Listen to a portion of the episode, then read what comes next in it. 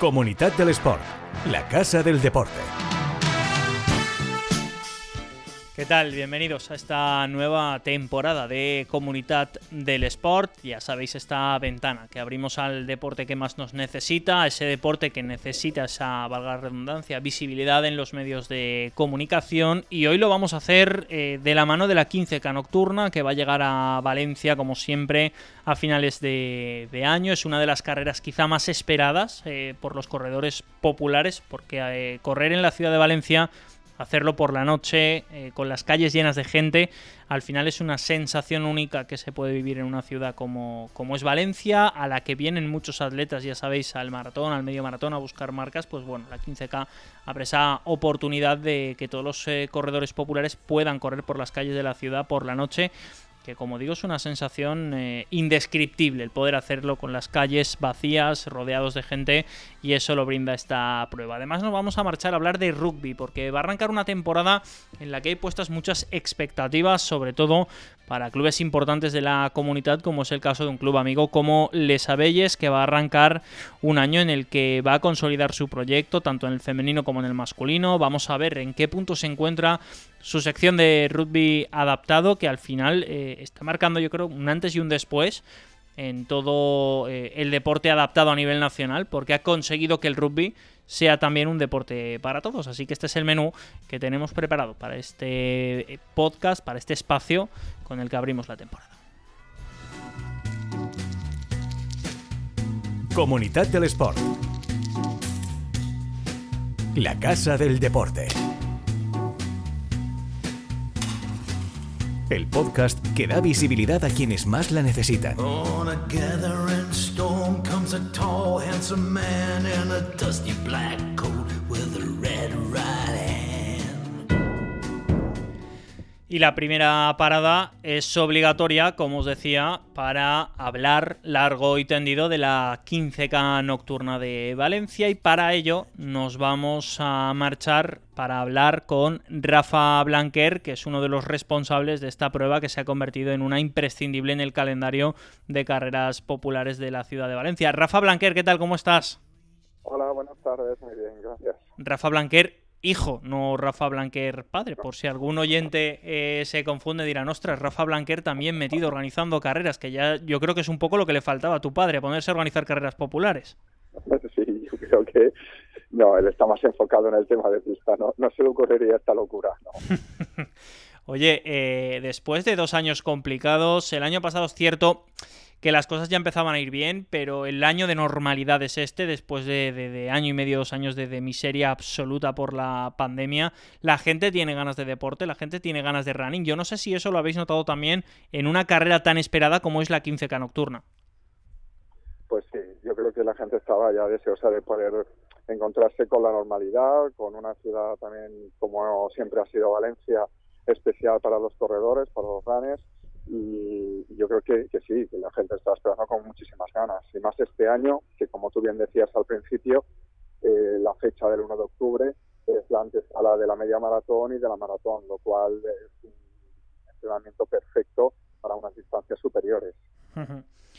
Eh, no sé si tenéis ya eh, cifra de inscritos final, si ha sobrepasado o no vuestras previsiones.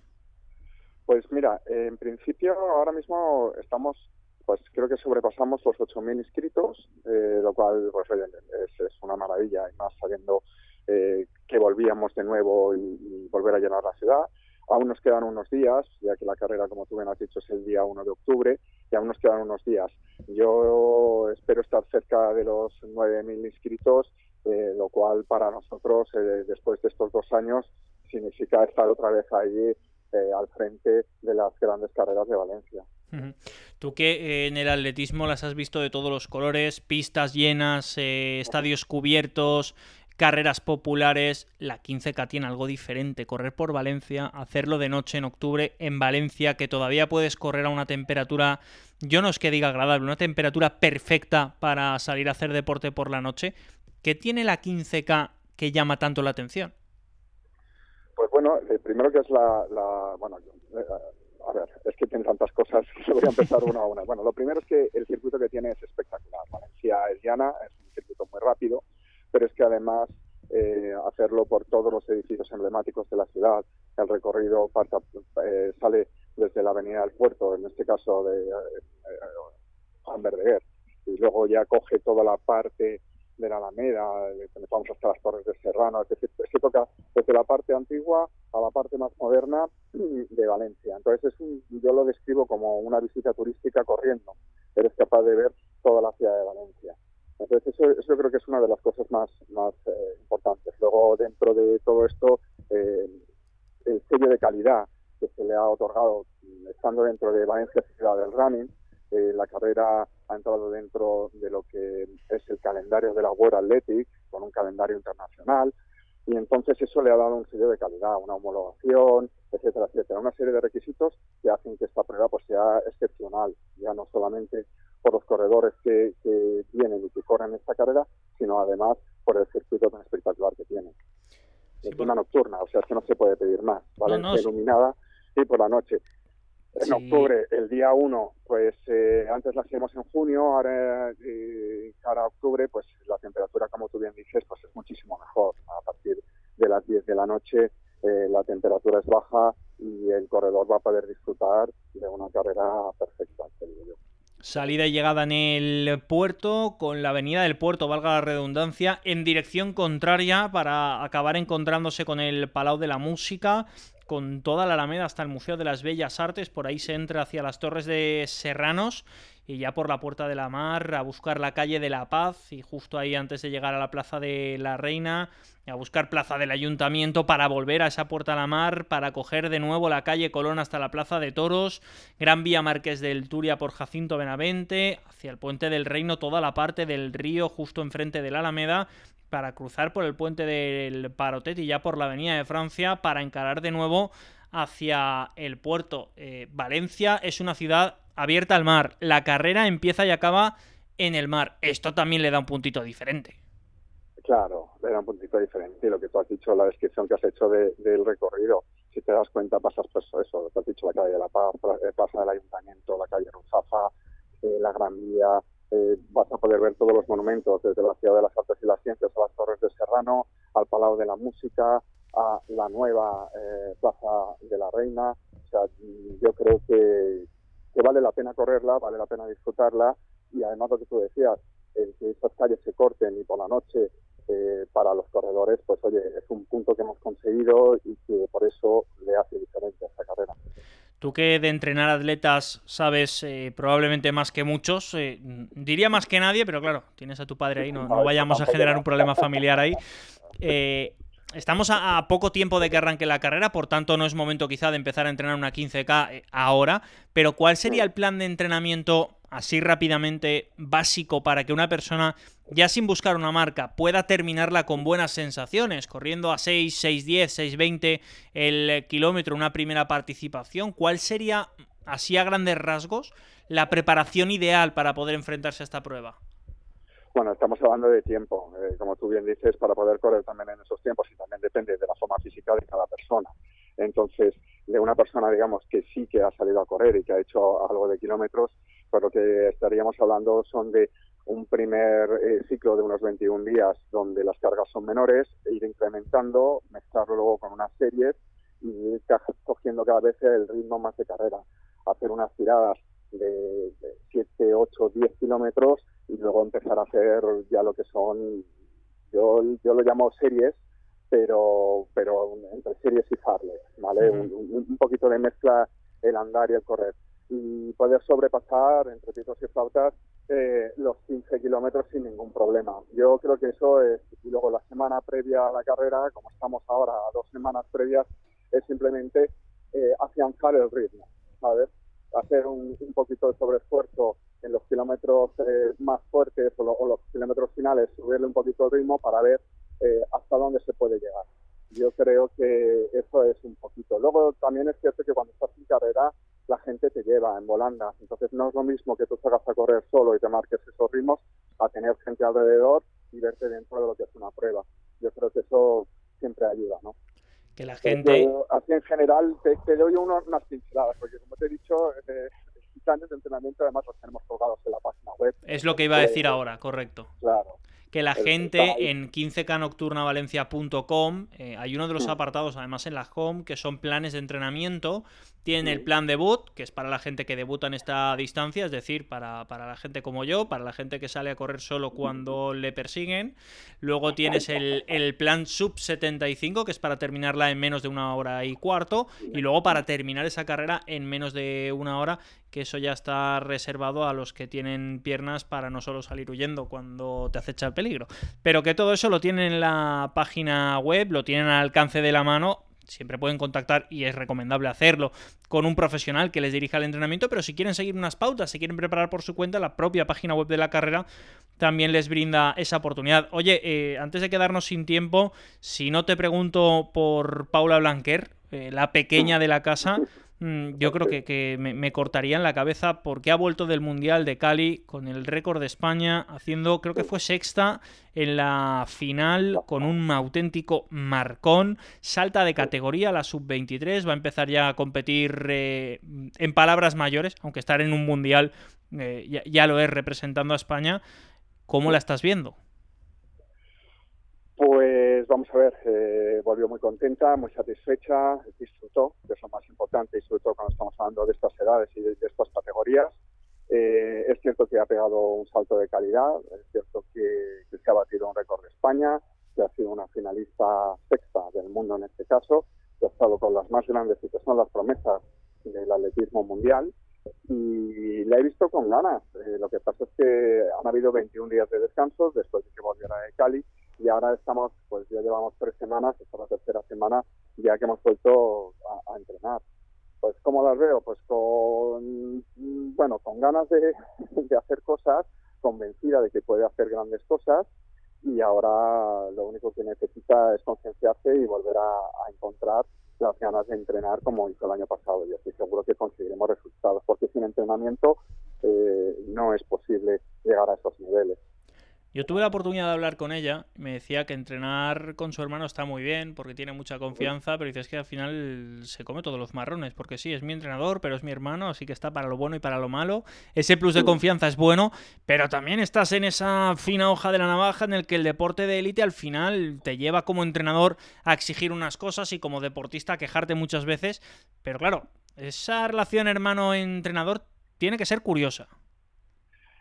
Cuanto menos eh, tienes que tener pues, un poco de psicología, tienes que tener mano izquierda, porque tienes que saber separar, eh, tienes que saber entender que muchas veces cuando eh, cualquier otro atleta te está diciendo no, eh, tú te pones firme y vamos, lo hacen sí o sí, pero es entrenador. O igual ni siquiera te dicen no a, a decir, oye, pues mira, eh, tenéis tantas series y tenéis que haceros estos tiempos y tal. Y la chica eh, llega a la mitad y empieza a estar cansada, el ácido láctico le castiga y te dice, oye, pues mira, es que no puedo más, es que tengo que estudiar, es que no sé cuánto. Y ahí es donde tienes que ser inflexible. Es decir, no, mira, chica, vamos, vamos a diferenciar. O bien eh, cambiarle un poquito lo que es el entrenamiento y hacérselo de otra forma, que está haciendo el mismo ejercicio, pero con otras sensaciones. Entonces, es un poco ir jugando con, con ello. Es difícil, ¿eh? Y te tienes que poner duro. Yo, de hecho, me pongo muchas veces más duro de lo que me gustaría, incluso me, me en exceso. Pero, pero ella sabe también que es por su bien y al final eh, es un tándem. El entrenador tiene que estar y el atleta tiene que confiar al 100% en el entrenador, si no estamos, estamos vendidos. Oye, que primero ha sido un placer poder escucharte y sobre todo nos alegra muchísimo que la familia Blanquer al final, yo sé que, no sé si genera mucha responsabilidad o no, pero en cuanto al atletismo en la comunidad valenciana, sois la referencia. Paula viene por detrás empujando con ganas eh, de apostar por, por la ley del atletismo, con todo lo que ello conlleva, ser hija de, hermana de, y encima ser deportista de élite, encima querer estudiar. Todo eso es una losa que la está llevando muy bien y nosotros nos alegramos de que el atletismo eh, lleve vuestro nombre, lleve vuestro apellido, porque no podemos estar más orgullosos. Oye, pues te lo agradezco un montón, son unas palabras preciosas. Yo también te digo, eh, nos sentimos orgullosos también de ser valencianos. Yo creo que vincular, eh, vincularnos en el deporte valenciano es algo muy importante y además lo hemos llevado a nivel nacional e internacional y eso, y eso es un orgullo para todos. que sea para bien, que sea para muchos años y sobre todo que el recorrido de Paula hacia la élite del atletismo lo podáis vivir de cerca. Y oye, ¿por qué no soñar con estar en unas Olimpiadas y ver de nuevo a un Blanquer correr, saltar, luchar por estar entre los mejores del mundo? Nos alegraríamos mucho, Rafa. Pues se lo agradezco yo también, ¿eh? yo también. De hecho, es eh, un sueño que todos tenemos. Un abrazo grande, chao, chao. Un abrazo, muchísimas gracias, Sergi, un abrazo. Comunidad del Sport, la casa del deporte. El podcast que da visibilidad a quienes más la necesitan.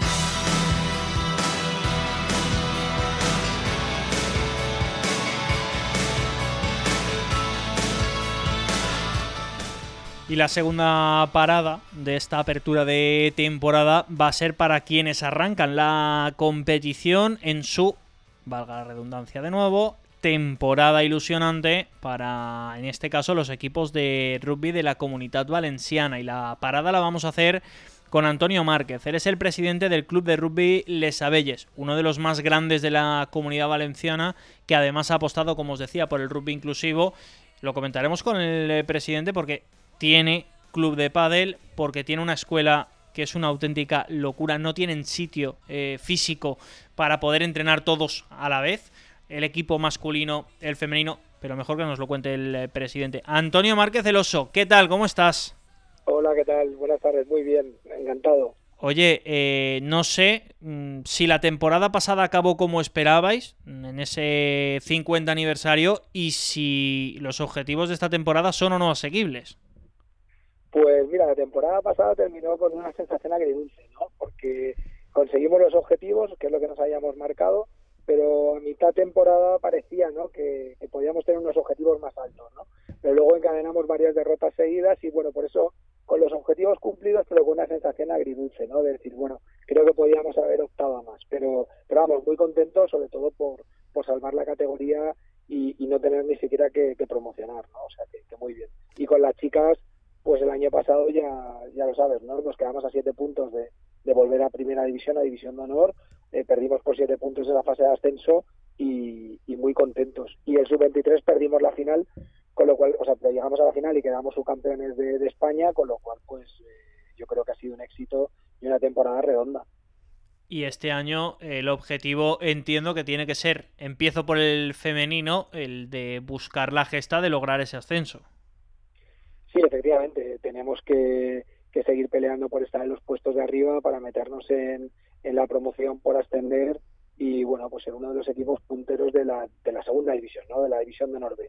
Además, este, esta temporada estrenamos equipo técnico y, y bueno, pues después de cinco años que, que, ha estado Guillermo Aguirre, pues, pues ha pasado a otras facetas del club y, y hemos incluido un equipo técnico dirigido por, por Pepe Serrano de Raquel Sofías, que yo creo que van a hacer un tándem perfecto con mucha experiencia y, que le van a dar un impulso muy positivo.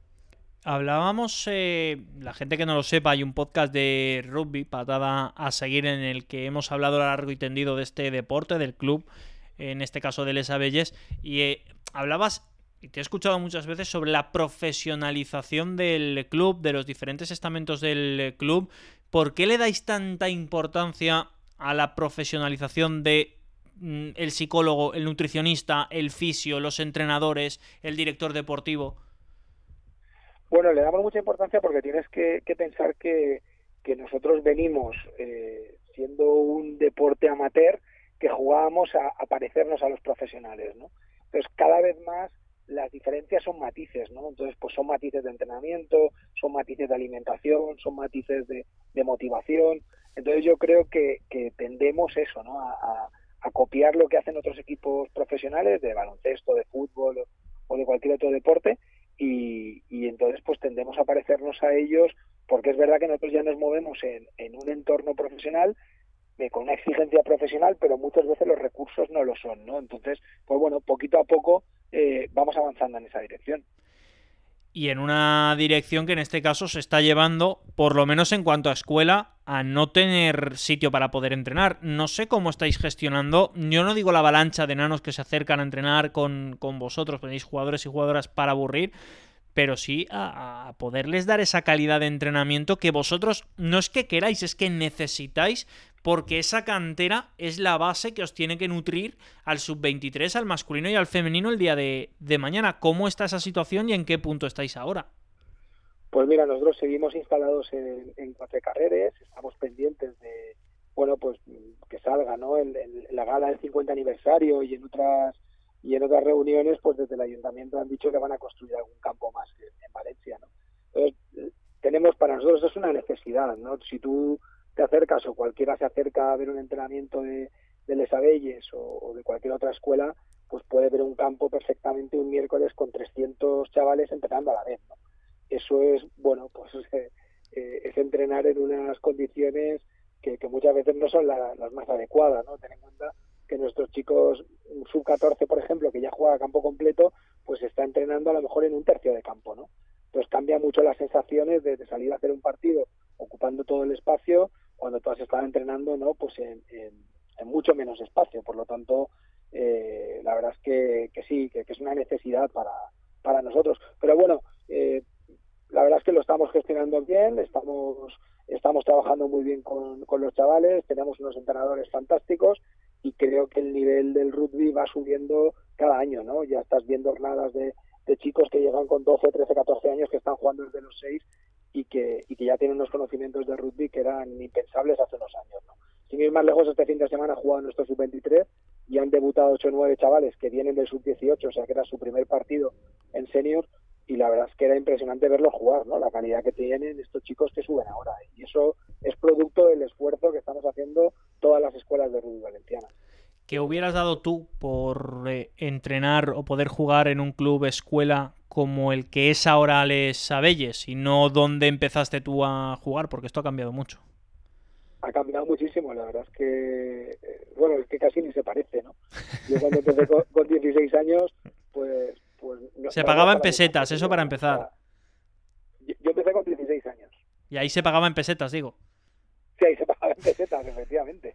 Y, y entonces pues no, no, teníamos no teníamos categorías inferiores, ¿no? Estaba la sub-16, la sub-18 y bueno, pues sacábamos un equipo justo, ¿no? Ahora presentamos dos equipos de sub-16, dos equipos de sub-18 y vas tirando hacia abajo y hay categorías que tenemos tres equipos, ¿no? Entonces, eh, cambia. Y luego, por supuesto, los recursos que se dedican a cada una de las categorías que tienen el staff, a lo mejor de cuatro y cinco entrenadores, para poder prestarle una atención directa pues a, a, lo mejor a, cada chico o a cada grupo de, de, jugadores, ¿no? Y, bueno, pues la verdad es que, que eso provoca mejoras y, y, un avance espectacular, ¿no? Eh, ayer, por ejemplo, me, me, daba cuenta, ¿no? Mi hijo tuvo una lesión y, y lo llevé al fisio y, y él me decía, ¿cuándo fue la primera vez que tú fuiste al fisio? Digo, pues yo creo que con 28 años o por ahí, ¿no? O sea, quiero decir que antes no teníamos esa, eh, ese equipo médico que estaba a pie de campo contigo viendo, viendo qué es lo que ocurre, ¿no? Es que al final, eh, no, solo en el rugby, es verdad que todo el deporte ha avanzado, la gente tiene más mediatizado quizá el baloncesto, el tenis, el eh, fútbol, pero es que hay deportes, como en este caso el rugby, eh, que históricamente han estado con nosotros, pero que en los últimos 25 20 años han dado un salto de calidad tremendo, hasta el punto de que vosotros estáis eh, abanderando el hacer del rugby un deporte para todos. Lo decía en la apertura del episodio porque una de las secciones de las que más orgullosos estáis y de las que más habláis siempre y que siempre tenéis eh, en la boca en cualquier conversación, sí, el masculino está muy bien, el sub-23, la escuela, las chicas, todo va maravilloso, pero ¿y el rugby inclusivo? Porque esto, más allá de lo deportivo, la satisfacción que os da eh, trasciende a, los resultados, al rendimiento, va mucho más allá. Sí, por supuesto, nosotros no es una categoría competitiva ni, ni queremos ni queremos que se convierta en ello. Es una sección que, como bien dices, no, pues da muchas alegrías eh, por ver a los chavales cómo juegan, cómo mejoran con el paso de los años y, y si el rugby es inclusivo eh, por sí mismo, pues ya la, la, sección de inclusivo lo es más, ¿no? Porque se juntan eh, chicos, chicas, facilitadores. Eh, bueno, pues la verdad es que, que, puede participar cualquiera y, la verdad es que, es un orgullo para nosotros. Han empezado muy fuerte, empezaron a entrenar eh, ya los últimos días de agosto y los primeros días de septiembre porque, porque el primer fin de semana ya tuvieron un torneo en Cullera eh, bueno, un torneo, un encuentro amistoso, ¿no? Con varias escuelas, incluso llegó, vino un equipo escocés y, bueno, se lo han pasado en grande y han venido contentísimos.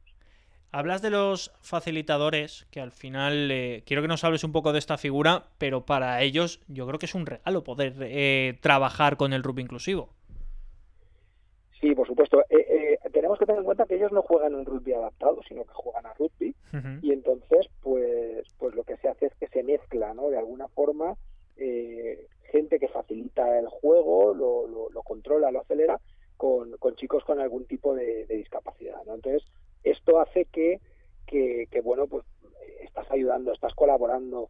Eh, nosotros tenemos gente que exjugadores, eh, papás de, algún niño, algún niño de, nuestra escuela, los padres que también se involucran, directivos, ¿no? Entonces, pues bueno, eh, la verdad es que es, es muy divertido y, la verdad es que se lo pasan en grande y es un orgullo verlos. Antes de que nos quedemos sin tiempo, eh, te quiero preguntar por otra de las secciones del club, que no sé si arrancó con un poco de cachondeo, pero que al final, oye, tiene su tirón, ¿eh? Porque tenéis club de pádel. Sí, tenemos club de pádel, un poco por las circunstancias, ¿no? Porque cuando empezamos a gestionar cuatro carreras, pues tenía unas pistas de pádel y, luego pues nos dimos cuenta, ¿no? Que, que mucho jugador, papá, mamá del de algún jugador, pues quería, quería empezar a jugar, ¿no? O, gente de nuestra masa social. Y empezamos un poco, pues bueno, vamos a montar un club de pádel y, tengo que decir que tenemos 125 inscritos, ¿no? O sea, tenemos equipo federado que está compitiendo. Aquí no nos interesa tanto la competición, o sea, no lo hacemos por, por competir, pero sí que es verdad que ya la gente iba mejorando y pedía entrar en ligas federadas y entonces, pues bueno, hemos federado parte de la sección pero, pero te digo que tenemos 125 inscritos y si quieres venir a jugar, te digo que hay que hacer cola porque eh, las pistas son las que son y algún amigo me pide un favor de, oye, que es que es mi hija, digo, pues vamos a, apuntarla ya porque si no es muy complicado, ¿no? Porque está lleno, la verdad que tiene un éxito espectacular, tenemos un equipazo de, gente, de, profesores, de monitores que, ayudan a, a los chavales a entrenar y a mejorar y, bueno, pues, pues ahí estamos, ¿no? Muy ilusionados también con esta sección. Al final es un club, como diría aquel, ¿no? 360 que engloba eh, absolutamente todo porque también tenéis el tercer tiempo, que al final, lo explico rápidamente, eh, consiste en cuando acaba el partido juntarse a tomar cervezas. Quiere decir que no tiene tampoco ningún misterio el asunto. No solo la gente del propio club, sino la del club rival. No veo yo a los aficionados del Valencia y del Levante, incluso a los jugadores o los directivos de cervezas después de un partido en el que el Valencia le haya metido 3 al Levante o al revés. Pues esto, que la gente sepa que en el rugby sí que pasa y que en Les Abelles, por supuesto, también. Oye, eh, hablamos a final de temporada a ver cómo os ha ido, pero muchísima suerte, Antonio, en, este año que arrancáis y que poquito a poquito el club va creciendo y ahora solo falta que las instituciones den el paso al frente que, os han prometido con esas instalaciones que tanto necesitáis porque entrenar 300 a la vez es una auténtica locura. Sí, pues, pues nada, os lo agradezco muchísimo. Hablaremos a final de temporada y lo que sí que os invito ¿no?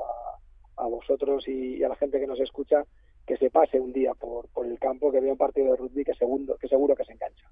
Un abrazo grande, Antonio. Un abrazo muy grande. Muchísimas gracias. Comunidad del Sport, el podcast que da visibilidad a quienes más la necesitan.